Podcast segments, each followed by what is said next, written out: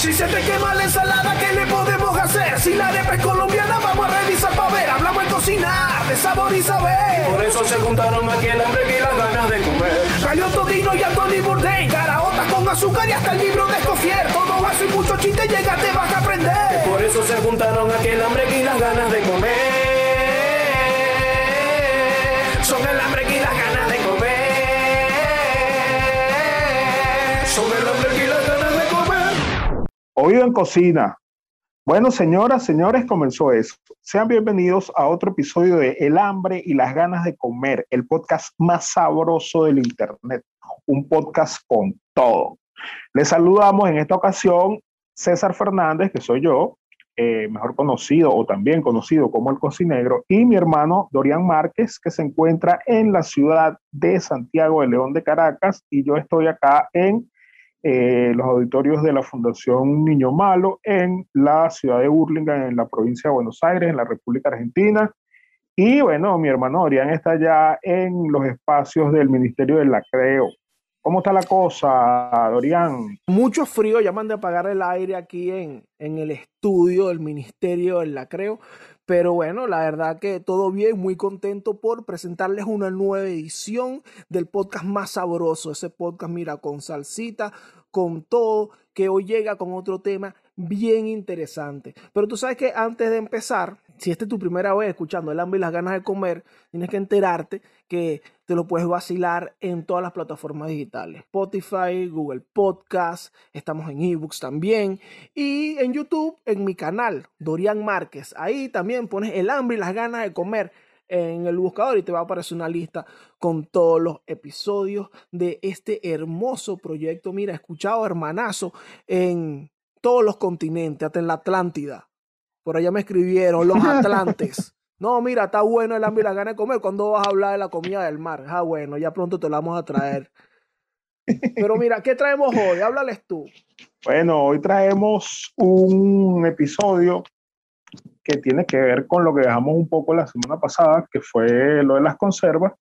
Y hoy vamos a hablar de la industrialización de los alimentos, o mejor dicho, de la industria alimentaria. ¿Cómo es eso de que usted se destapa una lata y en esa lata hay tomates pelados que saben casi igual a como, lo, como si los hubiera cosechado hace un par de horas? ¿O cómo es eso que usted puede sacar una, una cena de la, del congelador, ponerla en el microondas y comerse unos sabrosos espaguetis con carne molida?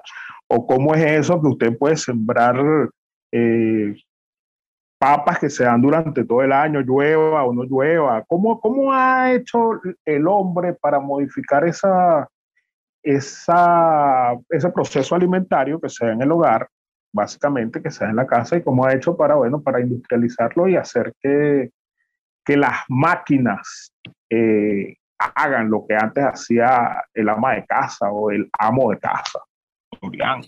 Claro, y hacerlo, eh, hacerlo de forma masiva, pero también eh, la industria alimentaria se basa mucho, tiene mucho que ver con el tema de la conservación de, de los alimentos. Claro, ya es algo que no es que está en segundo plano, porque se sigue basando en ello, pero ahorita en estos momentos se elaboran todo tipo de productos y ya se conocen las maneras de conservarlos, pero en el principio de los tiempos, eh, que es donde, bueno, encontramos no la base, de la, bueno, sí, la base de la, industria alimentaria de alguna manera, porque una de las primeras necesidades que, que tiene el hombre es la de conservar los alimentos. Y que mira, yo casé este elefante aquí, pero yo necesito que ese elefante me dure tres meses. ¿Cómo yo haré? Ahí empieza la cosa, con los métodos de conservación. Y ahí terminamos también en el episodio pasado, con el tema de las conservas y todo. Claro, porque si tú tienes un superávit de, de productos, ponte que, que, tú eres una, una granja y bueno, produces cerdos, tú tienes que, no, no puedes vender todos los cerdos al mismo tiempo, pues no, no toda la gente te va a comprar los 10 mil cerdos que tú, que tú estás vendiendo en un mes, no todo el mundo se los va a comer al mismo tiempo. Entonces, bueno, tienes que congelar ese, ese animal, tienes que congelarlo, tienes que hacerlo, o no sé, o, o hay otros métodos, como por lo menos el jamón ibérico, del que hablamos hace un par de episodios, ¿verdad? Pero esto de la, de la conservación de los alimentos, las primeras técnicas más o menos eh, registrables eh, empiezan en Egipto con la salazón y el ahumado. Los, egipcios, los egipcios perdón, descubrieron que a través de las sales y a través del humo se podrían deshidratar los alimentos. Obviamente no del todo, o sea, no llegaron a esa, a esa conclusión que nosotros manejamos hoy en día, pero se, al deshidratar los alimentos, al no existir agua dentro de una pieza de carne, por ponerlo de alguna forma, eh, no se pueden reproducir las, las, bacterias y no hay oxidación y no hay una serie de procesos ahí que necesitan del agua y de la humedad para, para producirse, para la redundancia, o para darse. Y bueno, la pieza de carne o, una pata de, de, jamón, este, en este caso, o también los embutidos, eh, duran más tiempo justamente por eso, porque se le, se le saca el, el, líquido, bien sea a través de la salazón o a través del, del, ahumado, que también, bueno, también permite secar las carnes y tal, y, y, y, permite que duren en el tiempo. Entonces, fíjate que la salazón, que es el proceso también en el que ha estado Venezuela en los últimos años, eh, la, la, salazón eh, eh, es clave, es clave, se convirtió en clave el uso de la sal para la conservación de los alimentos. Incluso por ahí entiendo también que el hombre llega a esta sustancia llamada bórax. Al ácido bórico, claro, pues se, se, encontraba en los depósitos de los lagos temporales, o sea, llovía y se hacía un charco. Durante la época de lluvia, eh, ahí había un charco. Cuando llegaba el verano, que bajaban las lluvias y subían las temperaturas, se evaporaba el, el este lago temporal y quedaba ahí en, esa, en ese lecho de ese lago, quedaba la sal eh, y quedaba el bórax, pues, y entonces esto lo que hace también es, bueno, acelerar ese mismo proceso de, de, evaporación del agua y tal, de deshidratación, y también eh, pro, eh, prolonga la vida de, los, de los alimentos. Pero fíjate tú, también en Italia, en Roma, ¿verdad? No en Italia, en Roma, en 1350 aproximadamente, hay registros de que traían eh, panelas de hielo o, o, de nieve, bloques de hielo, desde las cumbres de las montañas, de los sitios donde nevaba, y ahí con, conservaban alimentos en el frío. Entonces agarraban, por decirte, un pescado y el pescado lo metían en una, en una pelota de hielo y bueno, ahí tenían el pescado en cavas que eran refrigeradores eh, hechos de madera, en habitaciones dentro de las casas, de los palacios en este caso, y bueno, y ahí se conservan, y esas son las primeras cavas de las que se tiene, de las que se tiene memoria. Pero ¿qué pasaba con esto? Bueno, con esto pasaba algo que a la postre iba a, cuando se, cuando se descubrió cuál era el, el problema con esto, revolucionó la comida congelada. ¿Y qué pasaba? Bueno, lo que pasaba es que antes, para congelar los alimentos, eso tardaba mucho y al tardarse tanto, los alimentos se iban deteriorando en el proceso de congelado, no se congelaban rápido. Entonces los cristales del, agua que al solidificarse rompían las paredes celulares, la membrana celular y el líquido que estaba dentro de la célula, o sea, el agua de toda la, de toda la pieza, al descongelarse se, se echaba a perder, pues botaba, el, botaba los líquidos y la comida estaba en mal estado. Bueno, y eso cambió, bueno, cuando se descubrieron los métodos de congelación rápido. Claro, pues. Porque, claro, en ese momento ni siquiera se trataba de, la idea ni siquiera, asumo, era congelarla, sino que se dieron cuenta que, bueno, el, ese frío al poner un, un pescado retardaba un poco su descomposición, pero no, no era práctico hacerlo para el largo plazo. Eso está bueno porque ajá, habla de las primeras cava cuarto, coño, la cava cuarto, ¿qué, qué, qué lugar tan loco la cava cuarto, porque es un cuarto por una cava también. La cámara, le dicen aquí, tú sabes que yo tenía, me acordaste, yo tenía un jefe de cocina que cuando yo llegaba medio enratonado al trabajo, me mandaba para, para la cava cuarto a picar cebollas y hacer lo que fuera a hacer, lo hacía en la cava cuarto y era maravilloso porque yo podía pasar media hora ahí tranquilito con ese frío ahí a, no sé, a 18 grados. Grandes anécdotas de la cocina, ¿eh? que pica cebolla en la cada cuarto. Claro, mano, claro, todo es, eso es un líder, ¿eh? un líder. Sabía dónde poner a sus mejores hombres, sabía dónde ubicarlo. Y él sabía que yo en la línea no iba a rendir porque con el calorón que me pegaba en esta cocina eh, no iba, no iba a rendir. Entonces nada, me mandaba para el, para el que, por cierto, es tipo bien, bien Mira, particular. Pero tú sabes que Bueno, eh, entiendo que tampoco tenía que ser muy extendido el asunto este de usar el frío luego, posteriormente, para conservar los alimentos, porque también a, partir incluso de la sal aparece la práctica de los embutidos, César.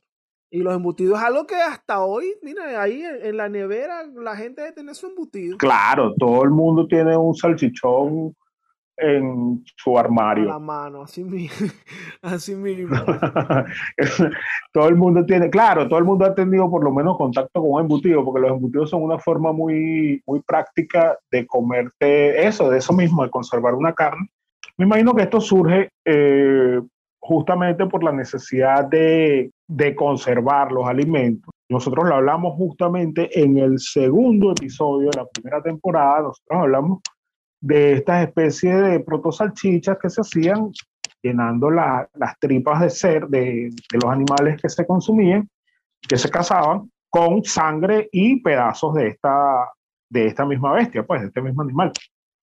Y bueno, eso después lo, lo, ponían al fuego y lo cocinaban y se lo comían, pues. Entonces sería como que la base de eso. Luego, posteriormente, con el descubrimiento del bórax y, y el uso de la sal y de las especias, pues se fueron haciendo los primeros, los primeros embutidos, que son parte fundamental, junto con las conservas, de los métodos de conservación de alimentos, de la tecnología de los alimentos. Claro, y es uno, bueno, de, de, de los más antiguos, precisamente porque también eh, aprovecha todo este tema de, de, las propiedades que ya se conocían de la sal o de la salazón. Fíjate, si nosotros revisamos eh, la definición de embutido que da el Larus Cocina. Dice que es una tripa rellena con carne picada, generalmente de cerdo o de alguna carne semejante. Ah, estás viendo. No existe tal cosa como un embutido vegano, porque según el diccionario Larus, ahí te aparece que es carne, que es una tripa. No, no puede ser una mortadela de coliflor. No puede ser tampoco un chorizo de berenjena. Exactamente. Pero bueno, esta es la, definición que, qué bueno que se manejamos, que manejamos de los embutidos. Es un producto, mira, derivado cárnico que se prepara a partir de una mezcla de carne, grasa, esto tiene sal, que es lo que decíamos que aprovechan la sal. La sal forma parte fundamental de la preparación del embutido, condimentos, especias y aditivos. Y bueno, eso está eh, embutido porque ahí viene la palabra, eso está embutido dentro de una tripa. Entonces, esto, bueno, aquí a grandes rasgos mencioné cuáles son los ingredientes hermanazos de, de los embutidos. Las materias primas, mira, pueden ser, como ya dijimos, carne. Carne de cerdo, de vaca, incluso, bueno, y se usan retazos de pollo y de pavo, porque también ahí te venden jamón de pavo y de pollo. Entonces, bueno, realmente eh, es un producto cárnico aquí que tú necesitas como materia prima para elaborar tu embutido. Ya aquí eh, hay un mundo dentro de todo esto porque, bueno, está la calidad de esa, de esa carne, de ese vacuno, de ese cerdo que tú estás usando allí. Y bueno, ya eso depende de las marcas del señor Plum Rose, del señor Fiesta, del señor Charvenca, del señor Giacomelo. Oye, vale, qué popular, qué popular Giacomelo. ¿Qué opinión te merece a ti hablando de embutidos, la Giacomelo? Viste sombrerito, mano, algo que jamás volveremos a ver, porque de hecho Giacomelo cambió su fórmula. Pero claro, vale, pan con CD, amigo. Eh, Mortal Kombat, el popular viste sombrerito. Ya, ¿cómo? Viste, viste, sombrerito. Viste sombrerito, porque tú lo ponías en el sartén y cuando se cocinaba quedaba como un sombrerito, se hacía como un gorrito. Alto, viste sombrerito, vale. Oye, pero. Claro. Y la tapa, también, también está la tapa, pero la tapara en, en calidad era, era, o en precio, de alguna manera, era mayor al, al Yacomelo, están en la misma liga tapara, no, vale, Yacomelo era cosa de obrero, Yacomelo era comida de, bueno, de hecho, decían que era comida de, comida de prostituta, okay. Eh, porque era lo que comían según las mujeres, las trabajadoras sexuales, según, según era lo que comían, porque bueno, nada, era pan con mortadela y pexicola, de hecho, yo creo que conté esto la otra vez, había una persona por mi casa que le decía, un tipo, un hombre, le decían la porque eso era lo que comía. Ese era su régimen alimenticio. Y bueno, no, no, no, eso era súper barato. De hecho, eso era comida de patinetero también. O sea, eso era comida de skater. Comprabas 10 bolitos o de jugar futbolito. Yo jugaba futbolito y, y después que jugaba nos comprábamos, no sé, X cantidad de bolívares de, de, de yacomelo, pan y refresco. Y con eso comía. Bueno, que, eh, que, que X cantidad de bolívares de yacomelo era, era como el equivalente a tres pasajes, que era como kilo y medio de yacomelo que con lo que te compras el yacomelo y el pan y, la, y el refresco, te podrías comprar un balón de futbolito marca Tamanaco si te lo pisaba un carro o si lo botaba. Imagínate tú qué país era ese. Yo, yo solía comer mortadela tapara. Coño, pero que la mortadela de tapara es más, es como más, es más cheta, pues, es más elitesca, es más, más cifrina, claro, claro. La mortadela de tapara es mucho más parecida a la mortadela que se conoce en todos lados, en el pueblo de Mortadela, allá en, en la Toscana. Al contrario a lo que se pueda creer, la mortadela tapara se hace con productos cárnicos y no con tapara. Exacto, exacto. Con tapara se hace el cabello de ánimo. Entonces, fíjense que eh, el producto cárnico, bueno, parte de la materia prima, importantísimo.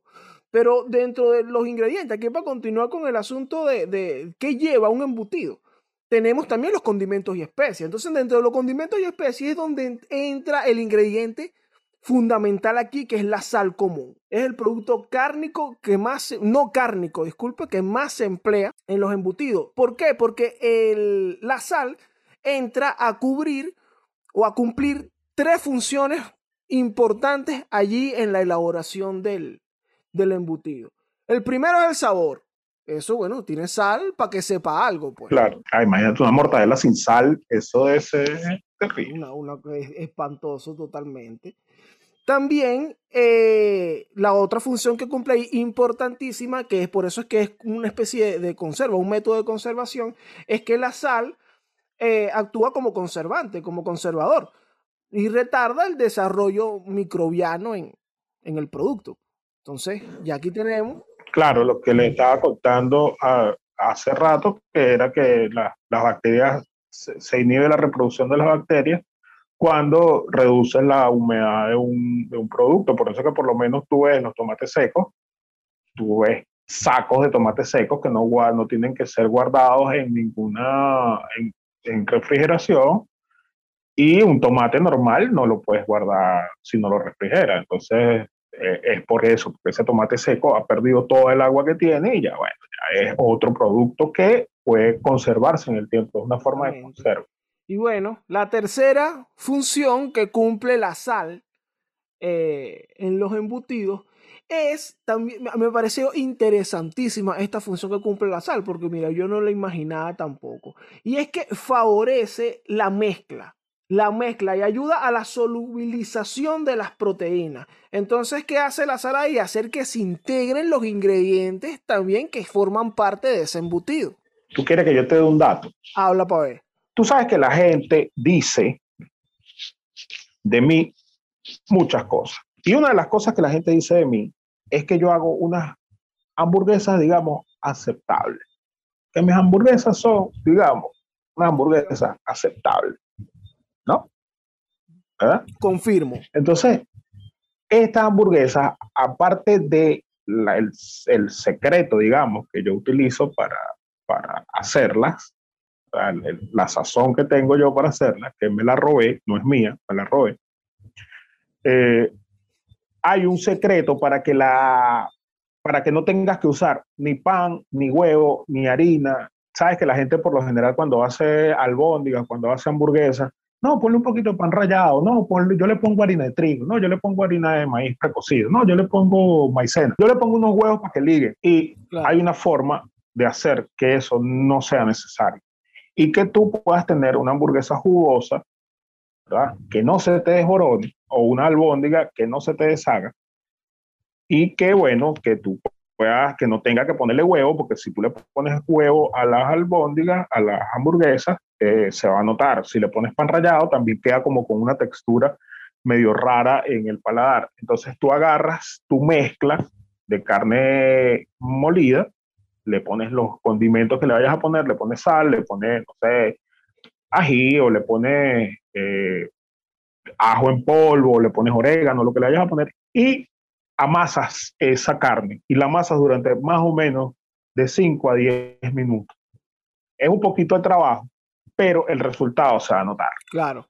Esto, este, este, este es un datazo, anótenlo por ahí, porque además eh, esto es algo que entra aquí en el tema, porque forma parte del proceso de los embutidos, que ya le voy a contar de qué se trata o cómo, se hacen. Pero aquí la sal, acuérdense echarle sal, porque forma parte fundamental también para que se vayan integrando un poco mejor las proteínas. Y bueno, en el caso de los embutidos, que cumple estas tres funciones que dijimos, que dije hace un momento. Y también dentro de los condimentos y especias, tenemos, bueno, las la resto de cositas que usará el señor Fiesta, el señor Underwood para hacer sus cosas que, bueno, pimienta, ajo, todas esas cosas que usarán.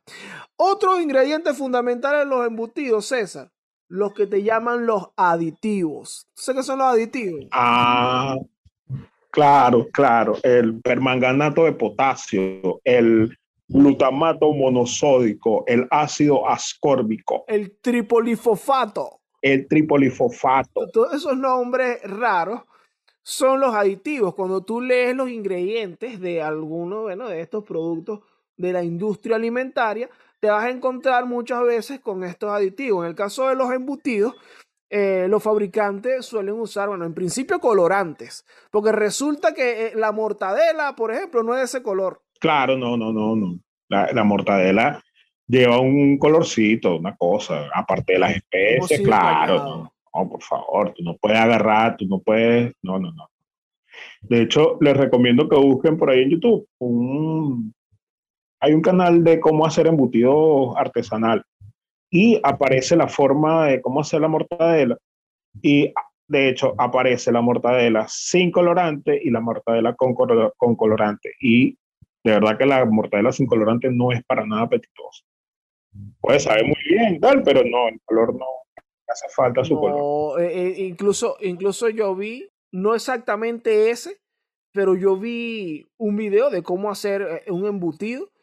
Y de verdad, eso yo digo, no vale, pero yo no voy a comer esto. Entonces resulta que eso es igual, realmente ese color, pero le suman su colorante, bueno, de ese color, pues, de, color, de ese color carne. Ajá, Dorian, yo te puedo, yo te puedo hacer un, una, un inciso aquí que me acordé de algo. Tú sabes cómo se hace en la, en la industria alimentaria para que para picar esa carne y mezclarlo. Cuando tú vas a mezclar, no sé, 600 kilos de carne. ¿Cómo hacen? ¿Sabes qué le agregan? Le agregan hielo seco. Man. ¿Y esa vaina? Para que el hielo seco, para que le baje la temperatura y evitar que se reproduzcan bacterias. Entonces, como no le pueden poner hielo normal, porque claro, se, se, se fundiría, se derretiría y le agregaría agua a la, a la mezcla, eh, le ponen hielo seco. Y entonces, de hecho, la, me acordé porque la fórmula esta, o sea, la receta esta que te digo para hacer embutidos en casa, el agua que lleva ese, ese embutido no lo pones en forma de agua, sino que se pone en forma de hielo, en hielo picadito, para que él vaya bajándole la temperatura a la carne y no se reproduzca mm, Mira, qué Tú, tú, eres un gran conocedor de, de, del arte de embutir, hermano. ¿Tú te consideras un conocedor? no, más. no, no, no. no. soy para nada. Yo considero, eso, eso que tú acabas de un datazo. Eh, me gusta mucho porque, coño, es, aquí complementa mucho los datos sobre, sobre la preparación, la elaboración de los embutidos. Con los aditivos, bueno, ahí está todo eso, mano. Colorantes, reguladores de pH, antioxidantes, que es el ácido ascórbico eh, conservador, conservadores como José Antonio Páez. como John P. Acuaviva.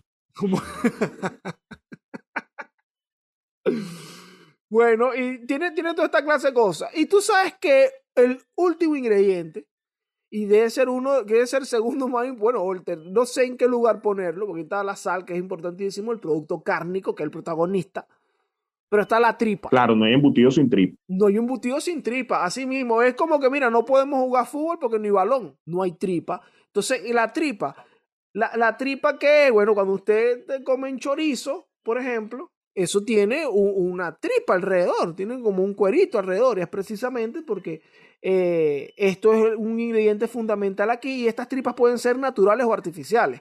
Naturales porque vienen de los intestinos, el intestino delgado, el intestino grueso de los cerdos y de las vacas. Claro, de hecho, de hecho también pueden utilizar eh, otros órganos como la vejiga o como la, el esófago. ¿Qué tal? Sí, esto es algo que aprendí de nuestro amigo, un amigo de la casa, David Jaime Mesori, ¿verdad?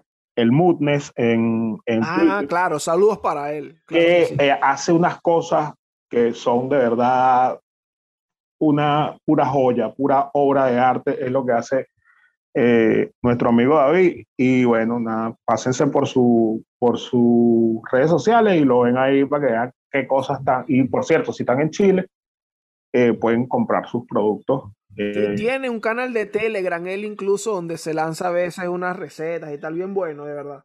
Exacto, exacto. Es una persona que de verdad sabe lo que hace, sabe lo que está haciendo. Sí, se usan estas tripas, weón. Eh, y también pueden ser artificiales, ¿oíste? Pueden ser artificiales. claro, de celulosa o de colágeno. Sí, bueno, esto es lo que tú necesitas para hacer un embutido. Luego en el proceso industrial, ahí sí hay unos pasos en, el proceso de, elaboración, que, que, si el picado de la carne, también está el mezclado y amasado, que es lo que le decía César hace un momento, el truco para las hamburguesas. La mezcla y amasado del embutido eh, es importante porque te deja básicamente una masa. Y lo que se embute en la tripa Epa. Es, es una masa. Y entonces, bueno, es básicamente el principio aquí que, le, que les comentaba César con respecto a la elaboración de la hamburguesa, que es un datazo. Así que si no, no, que yo no entendí bien, echa para atrás para que vacile y te vacile también altísima hamburguesa. Claro. El, el arte de hacer embutido, eh, obviamente viene a estas tierras desde los europeos. Y por lo menos, fíjate que ahí buscando lo que estábamos conversando hace rato, hay dos cosas que a mí me llamaron la atención, cosas que te doy el crédito porque tú fuiste el que lo investigó, o tú lo investigaste y yo di con el complemento de la cosa, que fue que nosotros tenemos dos grandes nodos en Venezuela, dos, como que dos puntos en los que se producen embutidos, ¿verdad? Que son Carúpano, ¿verdad? El conocidísimo chorizo carupanero y la morcilla carupanera, que tienen, hablábamos en el episodio anterior o el antepasado, que deberían tener denominación de origen, porque bueno, se hacen con ciertas características y respetando ciertas recetas y con alguna tradición de ahí. Y tenemos también los embutidos de la colonia Tobar, de la zona del Junquito y tal, qué sé yo. Bueno, resulta que franceses y alemanes son conocidos por su tradición de elaboración de embutidos. ¿Y qué pasa? ¿Dónde llegaron los alemanes a Venezuela? ¿O dónde se asentaron eh, alemanes en Venezuela? En la colonia Tobar. De hecho, allá está, hay una cervecería, está la salchichería Colonia Tobar, no sé qué, están los embutidos artesanales que hacen allá. Y el Carúpano, a Carúpano. Oye, nos caracterizamos por ser sumamente franceses. Son altísimamente franceses. Son tan franceses porque hubo una migración de Córcega, ¿verdad? Una migración corsa que llegó a Carúpano, se estableció en Carúpano y probablemente de ahí venga la tradición de la oración o estos, estos eh, migrantes corsos implantaron la, la, elaboración de chorizos en esta Eso a mí me hizo muchísimo sentido porque, bueno, eso, mientras lo investigamos, mientras lo leíamos, eh, nos damos cuenta que eh, alemanes, por su lado, y, franceses también tienen una tradición con bueno, y en general en Europa, porque en España también existe, existe hasta un libro editado por, por allá por, en, los años 80 por el Ministerio de, Agricultura, Pesca y, Ganadería, que era el catálogo de embutidos españoles. O sea, hay una gran tradición al respecto y en Francia también. Eh, y esto de la inmigración, entonces bueno, al darnos cuenta de eso, oye, en Carúpano hay esta tradición de embutidos. bueno, también hay una inmigración, una inmigración corsa bastante fuerte que marcó de muchas maneras eh, en lo cultural, en el espacio físico, también eh, el pueblo. Y oye, de verdad que tiene, mira, hizo todo el sentido del mundo ese, ese asunto. Y yo, eh, allá en Carúpano no llega la, migración corsa. Yo realmente, yo soy de la migración fiesta. Y por, eso yo, soy una persona un poco más distinta en ese aspecto. Pero no, mira, e, ese datazo ahí que, que obtienes en el podcast más sabroso, ¿vale? ¿Tú sabes cuál es el, el principal protagonista de todo esto embutido? El cerdo. El cerdo, claro que sí, el cerdo. El cerdo, porque el cerdo, la carne de cerdo tiene un sabor sui generis mucho más agradable a, o, que combina mucho más con el curado y con, esta, con, esta, con este tipo de procesos. Resulta que hoy en día Hoy en día el mundo es un mundo más próspero independientemente de las particularidades regionales que haya en ciertos países. Hoy se produce mucho más alimentos. Bueno, te pongo un ejemplo. Hoy se producen muchísimos, muchísimos más cerdos que lo que se producía en los años 60. Por lo menos en Estados Unidos, por ponerte un ejemplo, eh, se sacrificaban 10 mil millones eh, de animales en las granjas industriales en Estados Unidos. Hoy en día se, sacrifican 70 mil millones de animales al año. Te pongo otra. Fíjate tú cómo en el episodio de comida y guerra, nosotros hablamos de la hambruna china, de la gran hambruna china. Y bueno, el gobierno chino tomó nota, la dictadura china tomó nota y dijeron, mira, esto más nunca nos puede volver a pasar y nosotros no podemos permitir que, bueno, que se nos mueran 50 millones de personas de hambre. Entonces, bueno, comenzaron a producir y a producir y a producir y hoy en día consumen el 50%, el 50% de la producción de cerdo a nivel mundial y el 30% de esta, de esta producción la tiene Smithfield, que es una, es una compañía Smithfield, que tú lo escuchas y es un nombre en inglés y que tiene base en Estados Unidos. Parece el pueblo donde viven los Simpsons. Claro, pero Smithfield es una compañía china. Ah, ¿qué tal? Que compró aproximadamente eh, mil granjas. Ha comprado aproximadamente mil, mil, granjas y cambió por completo la forma en que se producían eh, y se distribuían y se sacrificaban eh, los cerdos. Y entonces, bueno, eh, nosotros tenemos que ser agradecidos que el patrón de que a pesar de que el 30% de estas granjas, de, el 30% de la producción de cerdos la consume China, nosotros debemos ser agradecidos de que el patrón de consumo de los chinos no es igual al patrón de consumo de los americanos. Si los, los chinos comen, un chino, un chino come la mitad de lo que come un americano, esto en promedio. Si un chino comiera como, como comen los americanos, tendríamos, no tendríamos espacio en el planeta para eh, que las granjas satisfagan la demanda de espacio de que se necesita para producir estos animales o para criar estos animales, ¿verdad? Se explica. Entonces, ¿qué, ¿cuáles son las consecuencias de esto? Bueno, las consecuencias de esto son que se deforestan las tierras, Hoy en día el 30% de las granjas, el 30% de, las de las tierras que son para agricultura son para producir o para criar eh, cerdos y vacas. Entonces, todo este excremento y todo este estiércol y todos estos desechos, aparte de, la, de las medicinas, de los antibióticos que le son inyectados a las vacas y a los cerdos, van a, sus detritos, pues a sus deposiciones, a su excremento, y ese estiércol eh, contamina, es una gran fuente de contaminación y una gran fuente de eh, gases que, bueno, van a la atmósfera, contaminan, aparte del, del olor, que ya de por sí ya el, el, la visual de, de, un excremento, o sea, el ver un excremento o sentir su olor, ya es una contaminación en sí. Es que eso te iba, eso te, te iba a preguntar, porque tú me estabas comentando el tema de que, bueno, eh, en China se consume el 50% de la producción de cerdo y que hay una empresa china que está produciendo todo este pocotón de cochinos y obviamente esos cochinos evacúan defecan, o sea que también tiene el 50% de la producción de, cochino del mundo.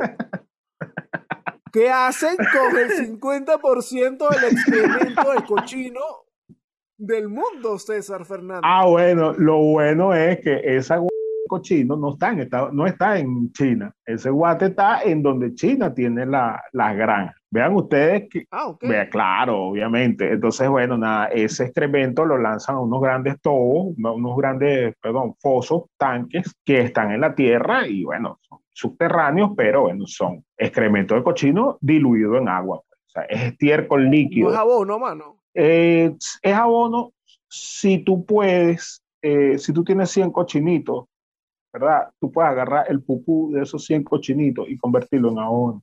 Si tú tienes 700 mil cochinitos, no puedes convertir esos, esos 700 mil cochinitos en abono, el pupú de cochinito en abono porque te genera, tienes que crear una planta. O sea, tienes que hacer una planta para.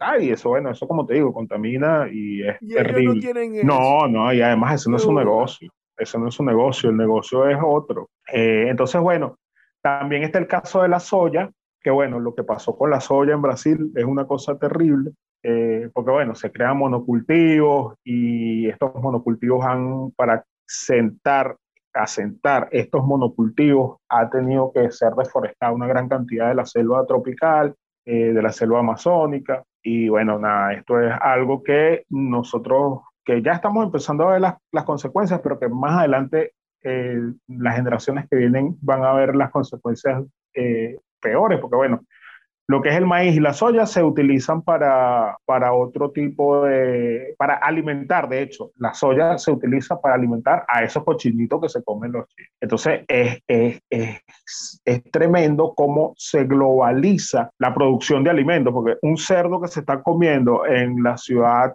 eh, china de Sichuan en este momento, pudo haber sido producido en Wyoming. Claro, en la planta ya, en la criadera ya de Smithfield, que están produciendo el 50% del pupú de cochinitos en el mundo, pero no en China, sino en Wyoming.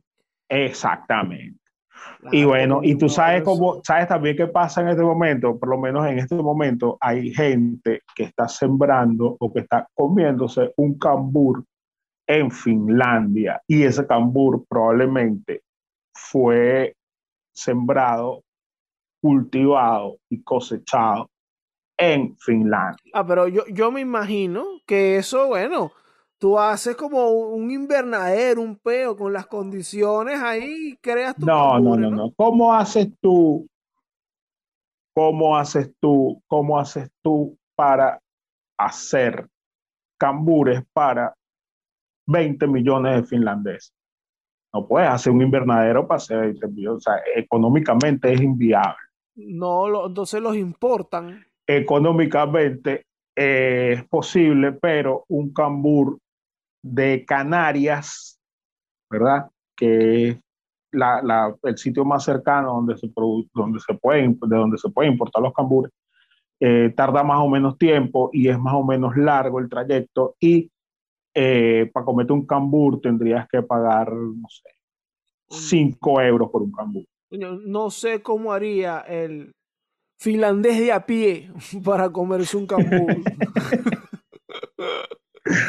bueno, bueno, con cambures finlandeses, bueno, agarra, ¿verdad? Usted agarra un, ¿cómo se llama? Un gen de, esa, de esos rizomas de los cambures, ¿verdad? O, un gen de estos cambures modifica, ¿sabes que el cambur no crece por semillas, crece por rizoma?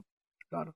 Tú modificas estos genes del el de el cambur y le agarras un bacalao y le sacas un gen al bacalao, que es el gen que le permite al bacalao sobrevivir a temperaturas muy, muy bajas en el Mar del Norte y se lo implantas al cambur y entonces ese cambur va a crecer con resistencia a esas temperaturas y tú vas a poder tener cambures que crezcan a 5 grados bajo cero o a 18 grados bajo cero. O sea, tú me estás diciendo que así es como hace el finlandés de a pie entonces para comerse un cambur. Agarran a, un hijito, lo que llaman un rizoma, un hijito, un hijito, y le inyectan, le inoculan de alguna manera genes de bacalao.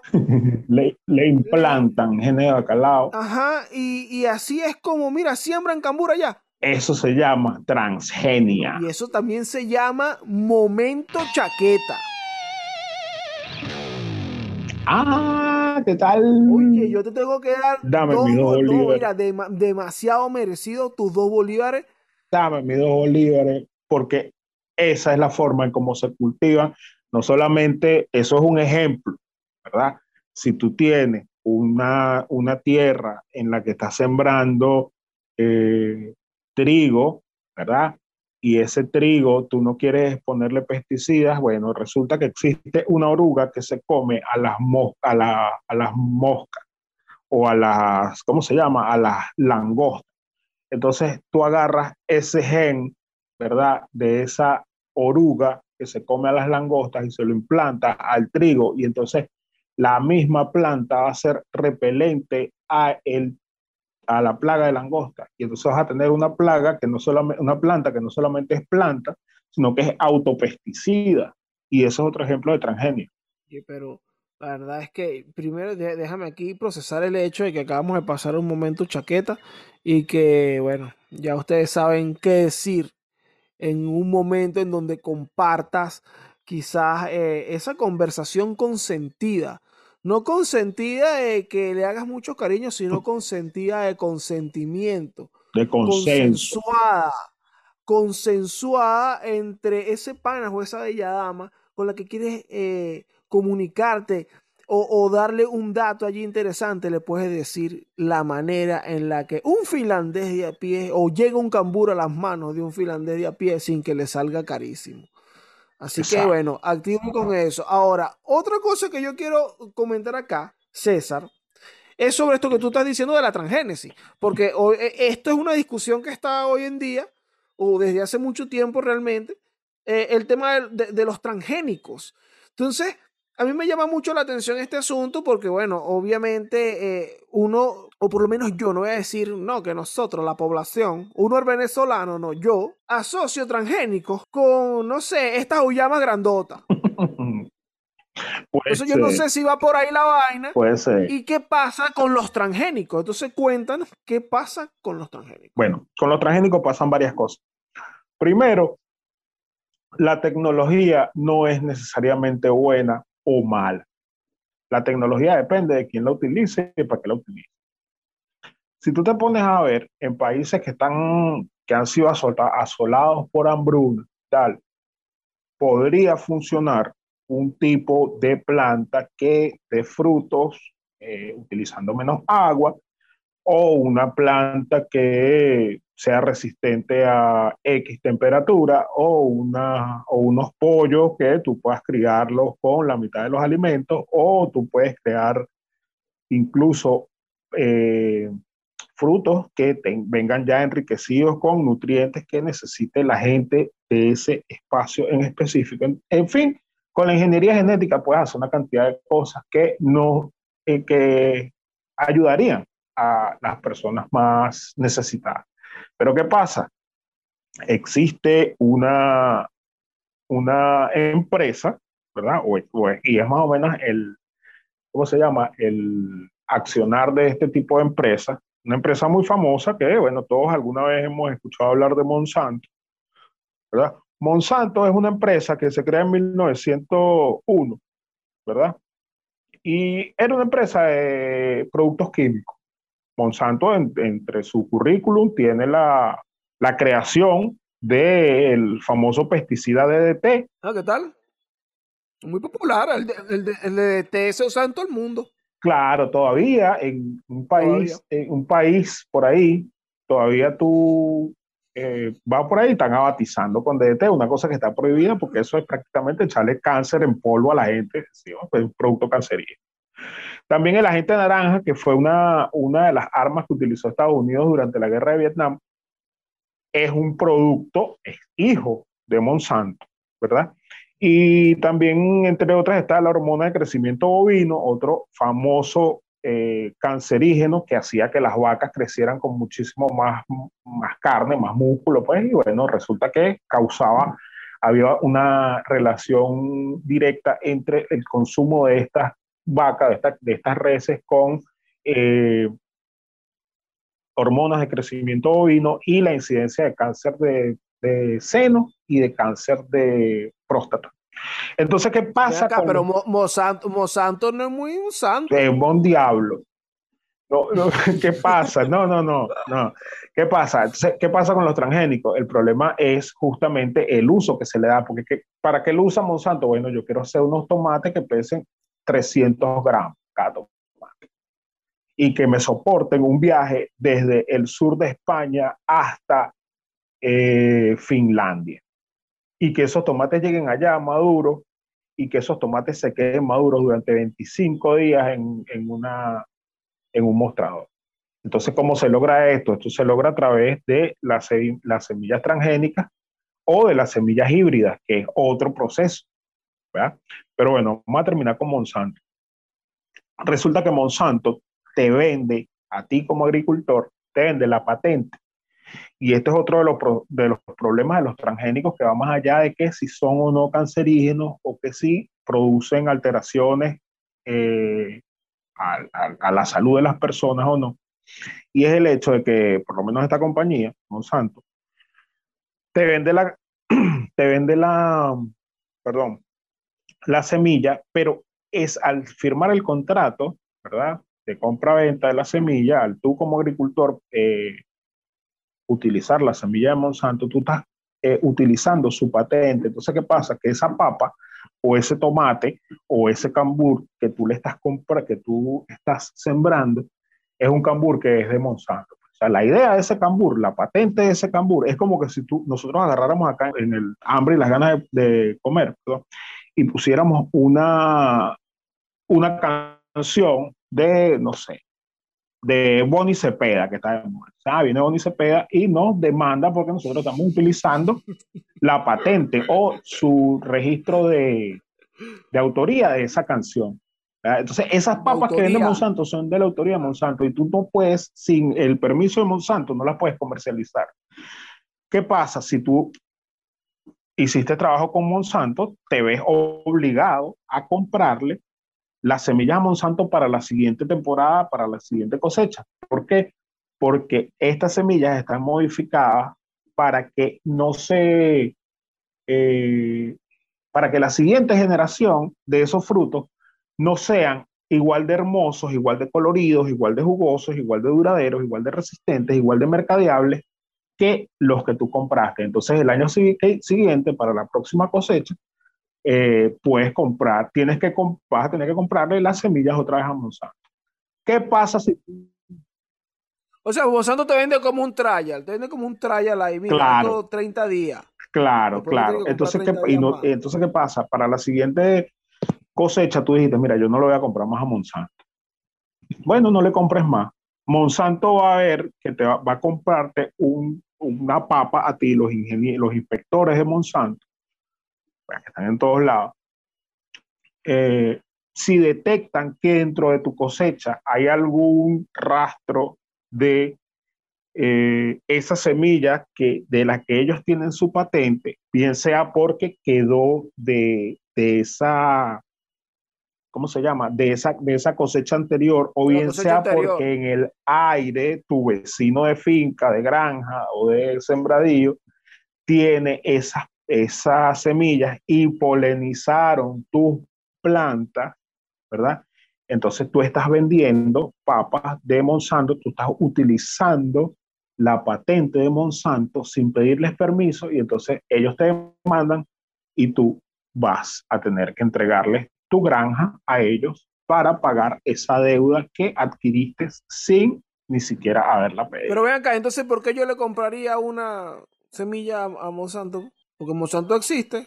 Bueno, porque tú quieres, porque claro, porque, porque tú quieres, porque tú quieres, porque bueno, porque tu vecino está teniendo unas patillas que pesan 15 kilos y las tuyas pesan 6. Ok. ¿Entiendes? Entonces tú, tú tienes que competir con esas patillas. ¿Ves? Tú tienes un tomate que, bueno, yo no te voy a comprar el tomate a ti porque ese tomate dura, dura tres días. Ah, el que vende el vecino dura 17 días o dura 3 meses. Ahora, ahora, César, las implicaciones, fíjate que aquí hay muchas, tiene como muchas ramas este tema de los transgénicos, aunque entiendo que los transgénicos no solo están en manos de, de, Monsanto, no sé si ese será el sistema o el modelo de negocios también de, de otras empresas que hacen lo mismo.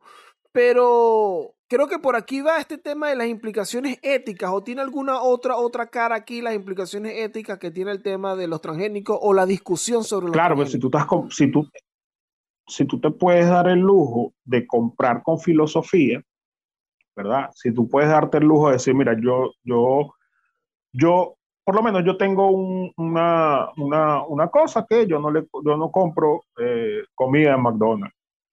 Desde antes ahora he, ablandado un poco mi postura, pero ah, cuando estaba joven no compraba eh, comida McDonald's por una cuestión de principio. Y bueno, esa era mi forma de boicotear la cosa. Si tú te puedes dar el lujo de boicotear y de no comprar eh, comida que tenga semillas de Monsanto, entonces tú vas a comprar comida orgánica, bueno, bien que tú puedas darle, tú puedes tener esa ese accionar por una cuestión de ética, pues de moral. Mira, yo no voy a, yo no a comprar, yo no voy a contribuir con este negocio que lo que está haciendo es destruyendo, bueno, lo que están haciendo en Chile y aquí mismo en Argentina es, eh, es como que para un episodio aparte, este, de verdad, para, sentarnos a hablar de eso, porque tiene muchas, como te digo, es una tecnología que no es necesariamente mala, pero la forma en que se está utilizando no está bien. Igual de las semillas híbridas, ¿verdad? Que tú dirás, ah, bueno, no, las semillas transgénicas son malas, yo voy a utilizar semillas híbridas. ¿De qué se tratan las híbridas? Bueno, tú tienes, Dorian, una mata de limones que es grande, pero esos limones no son jugosos. Y tienes una mata de limones, que los limones son pequeños, pero son puro jugo. ¿Qué haces tú? Tú cruzas estas dos plantas. Ah, claro, lo que llaman como un injerto, eso es lo que llaman, lo que llaman como un injerto. No es un injerto, no es un injerto, es una es una polinización, porque tú no vas a agarrar con el injerto, tú cortas el árbol y lo, lo, o sea, cortas una ramita y se la introduces al árbol y bueno, y ahí se va, se, va a pegar y bueno, esa es, la, esa es una de las formas de hacer injerto. Mm. No, acá no, acá tú agarras un, el limón grande y seco y el limón chiquito y jugoso y tú agarras y polinizas esa, esa la flor de uno con la del otro. Y entonces el limón que a ti te va a salir o el resultado que tú estás esperando es un limón grande y jugoso. Tiene las dos características que tú estás buscando. Claro. ¿Qué pasa? Para que a ti te dé ese, ese limón como tú lo estás buscando, tú tienes que buscar la forma de hacer eso y eso, y eso es un proceso que tarda eh, primero la recolección de lo, del polen. Eh, segundo, la polinización de, esto, de estas flores. Y bueno, repetir el intento incluso hasta 400 veces en un año durante 4, 5, 6 años para encontrar la semilla que tú estás buscando. ¿Cuáles son las implicaciones éticas de la semilla híbrida?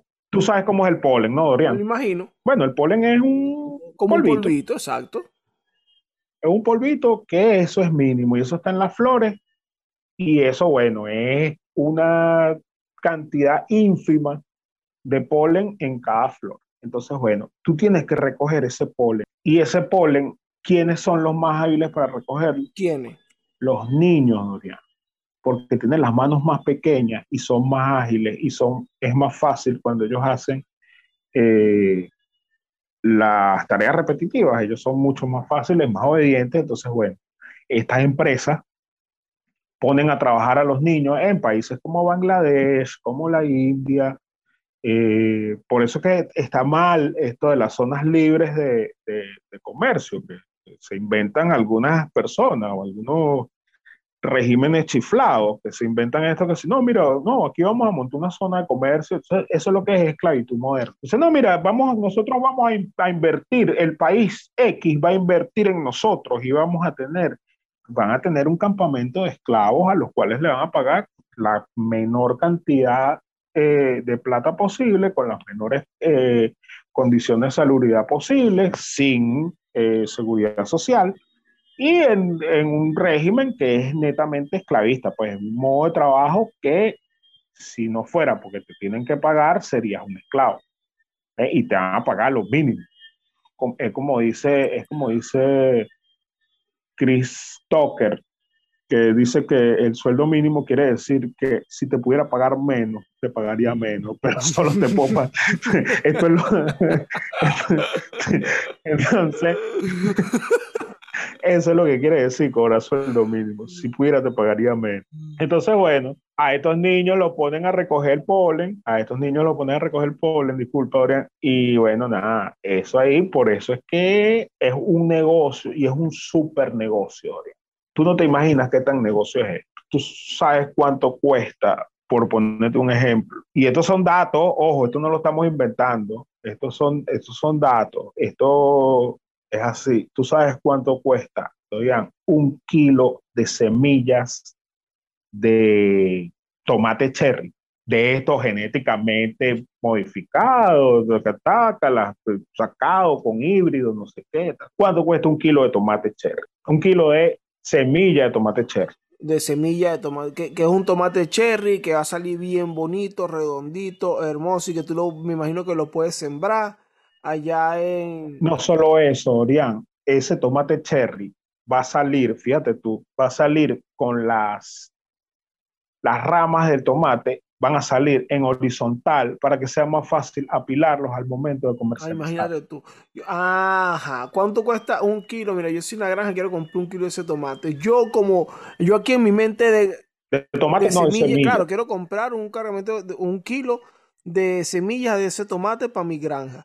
Yo, yo aquí sacando cuenta en mi mente de, de granjero y como conocedor de de la granja, yo te podría decir que eso debe costar como unos 60 o 70 dólares fácil.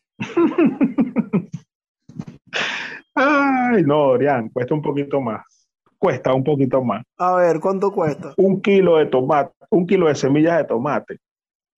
De este tomate cherry que a veces es amarillo, a veces es morado, a veces es rojo, a veces es verde dependiendo porque te vienen de varios colores, te vienen de varias formas, hay unos que son ovalados, otros que son bien redonditos. Un kilo de las semillas de tomate cherry de esas que tú quieres para que donde tú la pongas va a salir una mata y te van a salir 5, 7 kilos de tomate cherry por mata. Te cuesta el kilo de semilla 400 mil euros. Adiós, verga. ¿Qué va a salir ahí? ¿Esos tomate cherry que tienen, pues? ese tomate cherry, primero que una, una semilla es una planta, para empezar, y una semilla debe pesar, no sé, no sé cuánto, cuántas semillas necesitas para que sea un gramo de, de tomate. O sea que de entrada por ahí, bueno, rinde bastante. Digamos que un kilo de semillas, un montón de semillas. Entonces, estas semillas te garantizan a ti el sabor, el color, bueno, el, con el sabor de otro tema, porque cuando le pones una cosa, le quitas otra, y entonces cuando ese tomate sale de un rojo pornográfico así, que tú lo ves, pero te acuerdas cuando hablamos de comida y, y medios, que veías esto del food porn, y estos tomates es un rojo saturado o un color morado o estas berenjenas que salen así, y, en fin, cualquier fruto, las piñas estas que venden que son del tamaño de un balón de, no sé, una piña del tamaño de una patilla X. Estas, estas frutas, al privilegiarle, obviamente, ¿qué le interesa al que vende? Que pesen más para que, para que sea más rendido. Entonces, bueno, al ponerle más peso, más, más volumen, más color, le quitas sabor y le quitas nutrientes. Y la gente que los produce, la gente que produce, estos ingenieros eh, botánicos y ingenieros genéticos que producen esta, semillas dan, dicen según sus propios testimonios, dan la idea, mira, yo te puedo hacer el tomate, no va a salir más rojo, pero va a salir rico en vitamina C. Y al que vende ese tomate no le interesa. A él le interesa un tomate, claro, a él le interesa un tomate que pese medio kilo. ¿Y qué me importa a mí si esta gente le da escorbuto o no? exacto, exacto. Eso no es mi problema, hermano. Dame uno ahí que pese que jode. Yo quiero mis reales. Bueno, tiene todo el sentido del mundo. Claro. Pero bueno, e, este, este entiendo, mira, esto aclara muchas cosas, este tema de la transgénesis me parece muy interesante porque, bueno, en general, yo no sé si, si acá en Venezuela, eh, no sé, de alguna manera ese señor que, que, ¿sabes? La feria de los gochos te trae alimentos de eso, yo creo que esas verduras son normales. No, seguramente seguramente sí son semillas transgénicas, Dorian. porque por lo menos si tú te pones a ver, cuando yo me fui a Venezuela, algo que estaba desapareciendo era el limón criollo. Y ya prácticamente en ningún sitio tú conseguías limón, limón chiquito del limón que nosotros estábamos acostumbrados. Claro, el limoncito, claro. Se conseguía eran limones grandes que tú abres un limón de eso y yo te invito a que tú que estás escuchando en este momento cortes un limón de eso a la mitad y me digas si tienes semillas y lo dejas ahí en los comentarios. Mira, este limón le conseguí dos semillas o le conseguí una semilla. O ahí en, el, en nuestra cuenta de Twitter, eh, arroba el hambre podcast, eh, puedes arrobarnos y nos dejas ahí. Mira, aquí está esta foto del el limón sin semilla o el limón con semilla. Y bueno, probablemente ese limón que no tiene semilla es un limón transgénico. ¿Por qué? Porque a el que vende la semilla no le interesa que tu limón de semilla, le interesa un limón sin semilla, le interesa una patilla sin semilla. Esto que, ay, estas patillas sin semilla, mira que eh, no las podemos comer y no tenemos que estar escupiendo las. No, amigo, eso no te beneficia a ti, eso beneficia es al que. Eso, eso, no, era para, eso no era para la comodidad tuya no, comiéndote la patilla. Nunca lo fue, nunca lo fue. Ve, porque hay muchos trucos, hay muchos trucos en, esto de la, de la tecnología de los alimentos. Por ejemplo, el de, los, el de cómo hacer un jugo de naranja sin naranja. Eso es verdad y eso es parte de la industria alimentaria. Esto, esto, esto abunda, ¿viste? Esto está bueno. Claro, pero si tú que estás escuchando ahí quieres saber qué es esto de jugo de naranja sin naranja, ¿qué tienes que hacer, Algo facilito.